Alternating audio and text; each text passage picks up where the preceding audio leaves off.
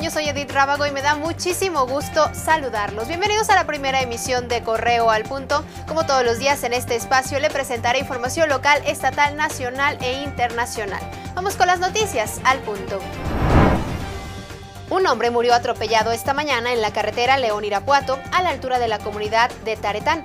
La tragedia ocurrió cerca de las 5 de la madrugada cuando el hombre intentó cruzar la carretera, pero fue impactado por un vehículo. El cuerpo quedó sobre la cinta asfáltica y al parecer más vehículos pasaron por encima de él, pues al llegar los cuerpos de rescate lo encontraron destrozado. En otros temas, el gobernador de Michoacán, Silvano Aureoles, informó que dio positivo a COVID-19, por lo que estará atendiendo desde el aislamiento sus responsabilidades.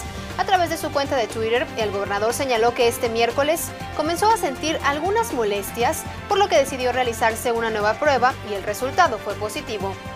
En información internacional, los residentes de Beirut compartieron videos de un incendio que se desató en el puerto, donde el pasado 4 de agosto una explosión cobró la vida de 190 personas. Este es el segundo incendio reportado en el área en una semana. El ejército libanés declaró que el incendio se produjo en un almacén que contenía aceite y neumáticos. En otros temas, ciudadanos salieron este miércoles a las calles de Bogotá, Colombia, a protestar por la muerte del abogado Javier Ordóñez, quien recibió varias cargas eléctricas cuando fue detenido por la policía.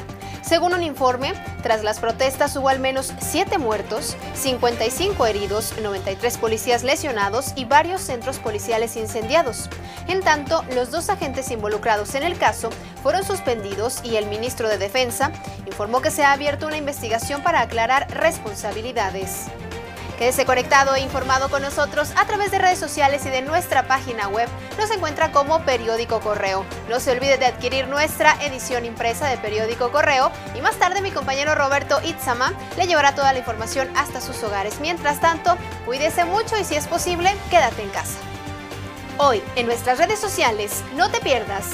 Colonos piden dignificar andador. Desde hace 20 años, el área común de colonias y fraccionamientos sufre los estragos del tiempo. Navarro rumbo a Ashland para combatir incendios. El alcalde de la capital va con cinco elementos de bomberos. Y este 10 de septiembre se conmemora el Día Mundial para la Prevención del Suicidio. Los casos en Guanajuato se incrementaron 51% en los últimos seis años. Mantente conectado e informado en Correo al Punto.